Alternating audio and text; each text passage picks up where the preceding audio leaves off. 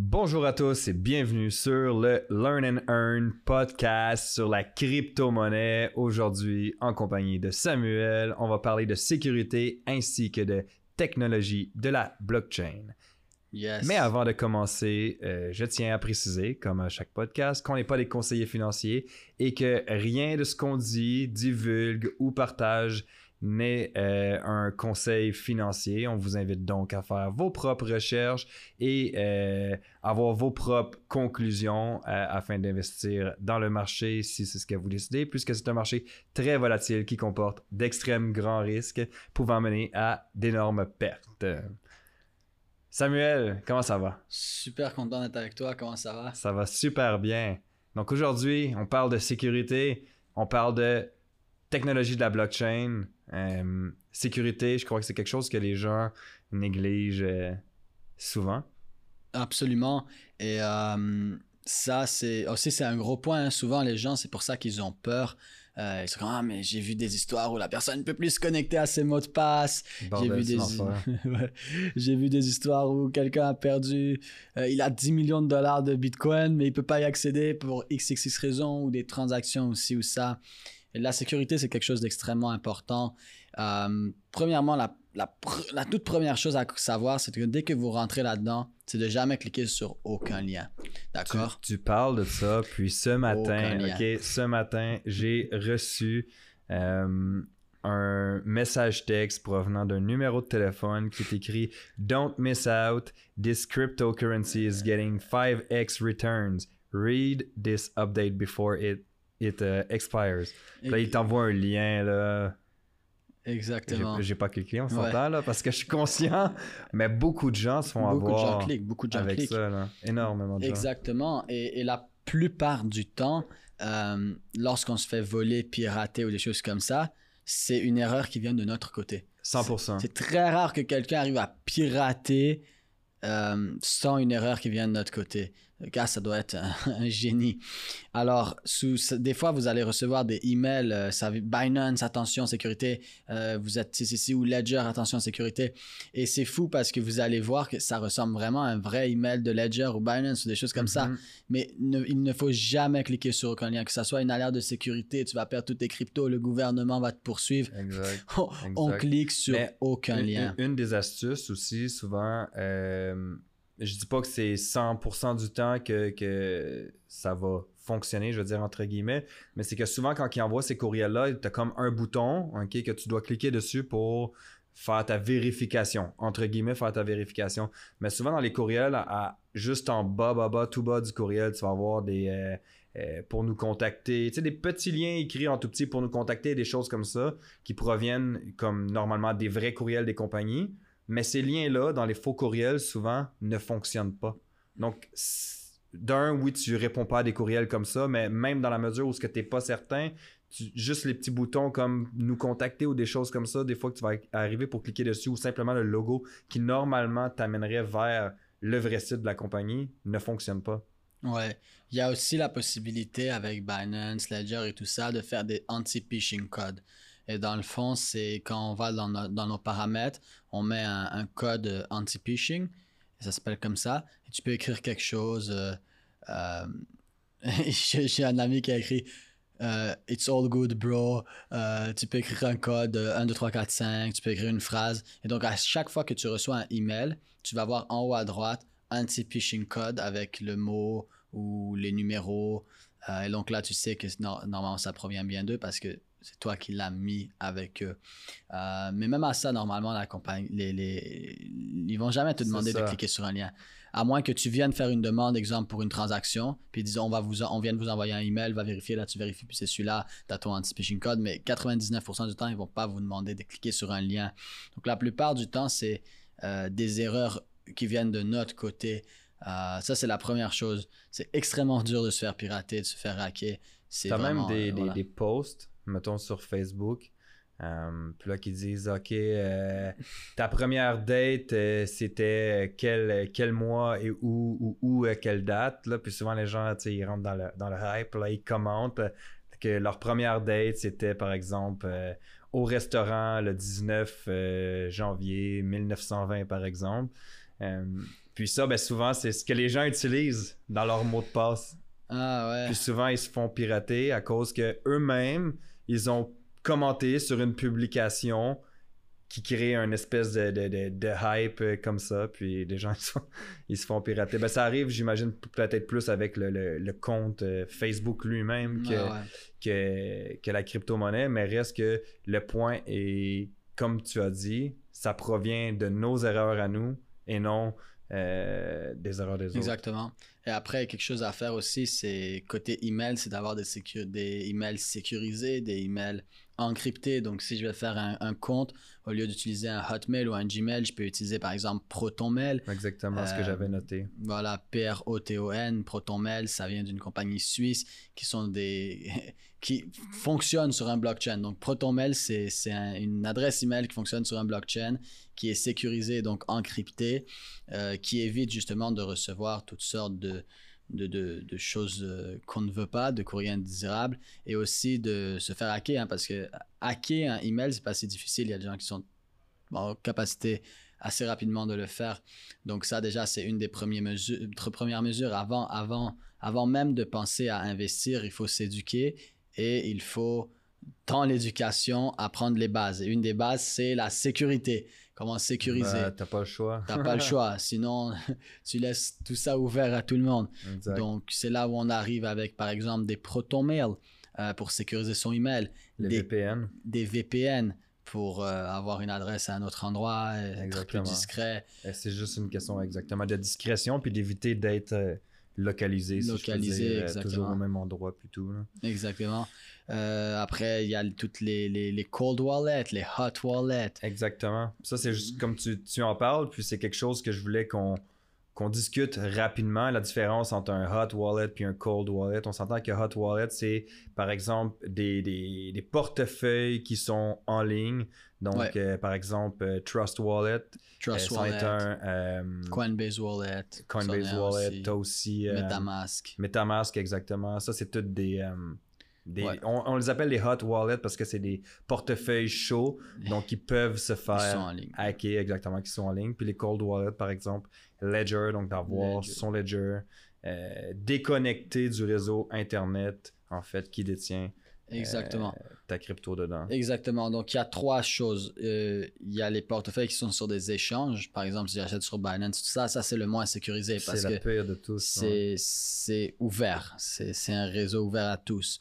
Ensuite, tu as les wallets. Le cold wallet, c'est par exemple un wallet euh, qui va être sur mon téléphone, sur mon ordinateur, où là, je vais, comme on a dit, Trust Wallet et tout ça. Beaucoup plus dur à accéder, beaucoup plus dur à hacker.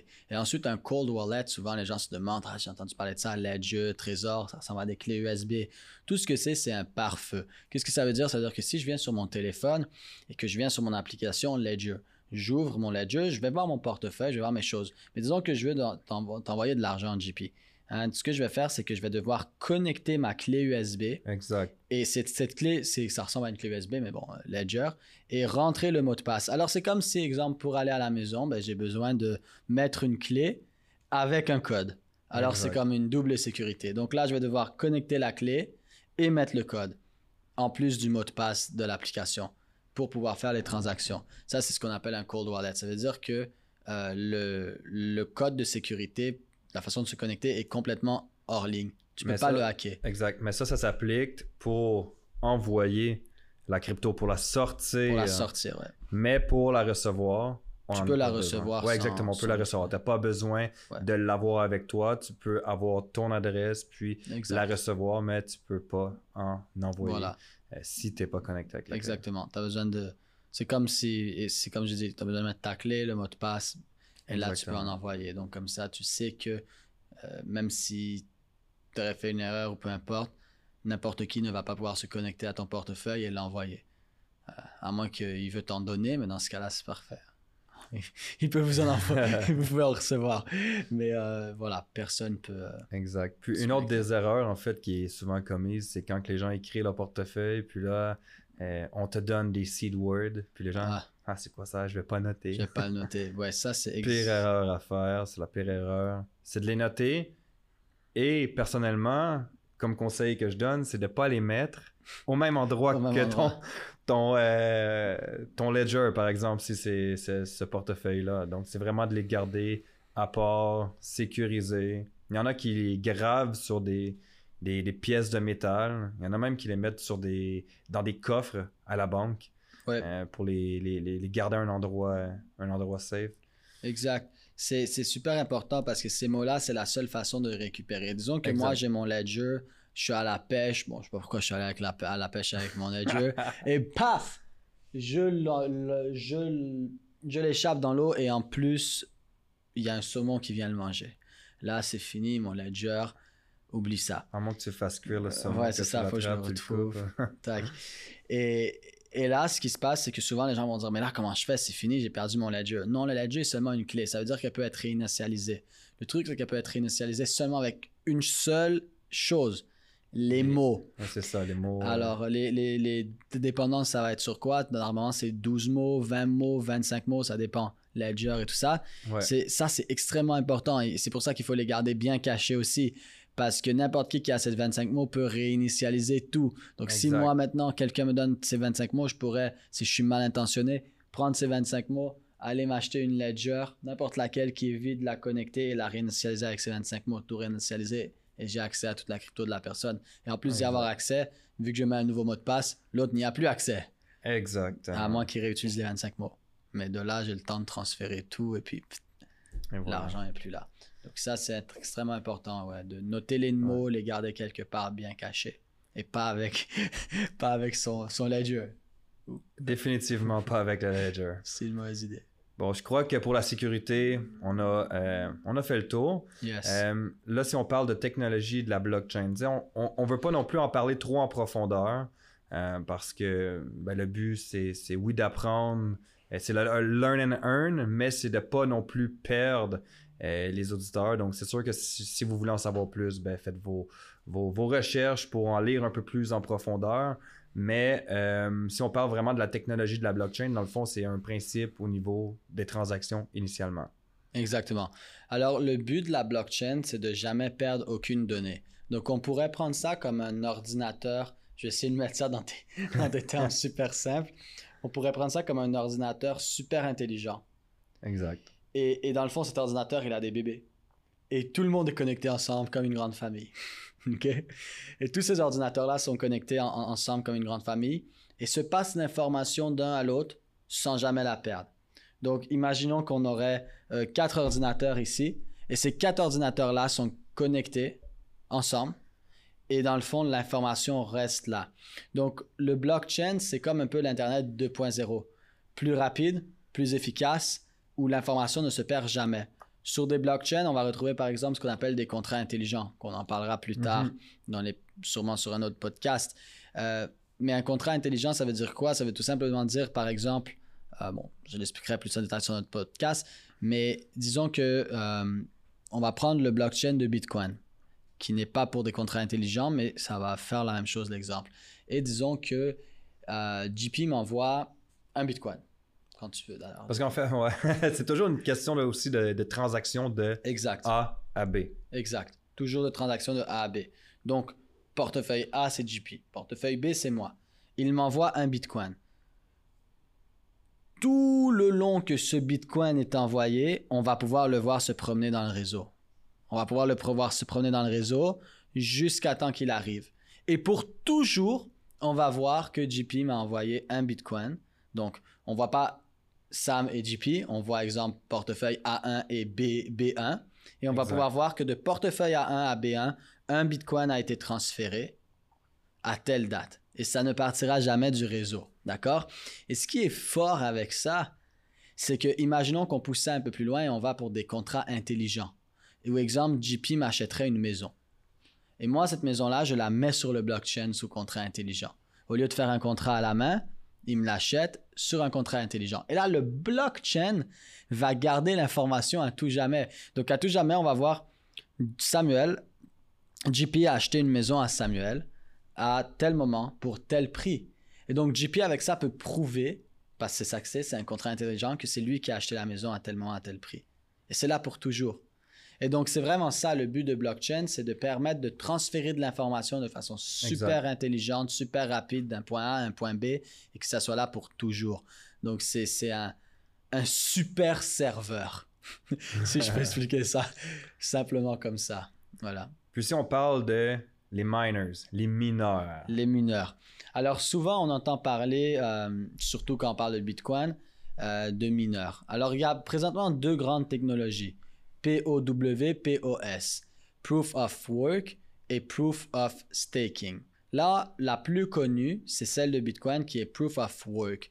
Les mineurs, c'est tout simplement, dans le fond, comment fonctionne le réseau de Bitcoin. Toutes les cryptos ne fonctionnent pas comme ça. Il y en a que c'est Proof of Staking. Ça, on en parlera sûrement dans un autre podcast quand on va parler euh, des différentes sphères de la crypto. Mais pour parler de Proof of Work, qui est le tout premier, qui c'est, qui est tout simplement les mineurs. Alors, les mineurs, qu'est-ce que c'est exactement? C'est super simple. Si on prend exemple un ordinateur, pour faire fonctionner le réseau, il faut de l'essence. Il faut qu'un moteur tourne. Si le moteur ne tourne pas, la voiture ne peut pas avancer. Alors les mineurs, c'est des gens qui vont avoir euh, des cartes graphiques, comme un ordinateur avec des cartes graphiques, et qui vont faire fonctionner cet ordinateur et ces cartes graphiques pour que le réseau au complet fonctionne. Alors c'est comme si, exemple, le, réseau de blockchain de Bitcoin a besoin de plein de moteurs pour faire avancer le véhicule. D'accord? Et qu'est-ce qui va se passer? C'est que les mineurs, c'est ces gens-là, c'est ces ordinateurs-là qui sont les moteurs qui font fonctionner tout le réseau. Alors, n'importe qui peut devenir mineur. Il s'achète un ordi, il se met des cartes graphiques. Dépendant du nombre de cartes graphiques, il va pouvoir miner un certain nombre et il va faire partie du paramètre.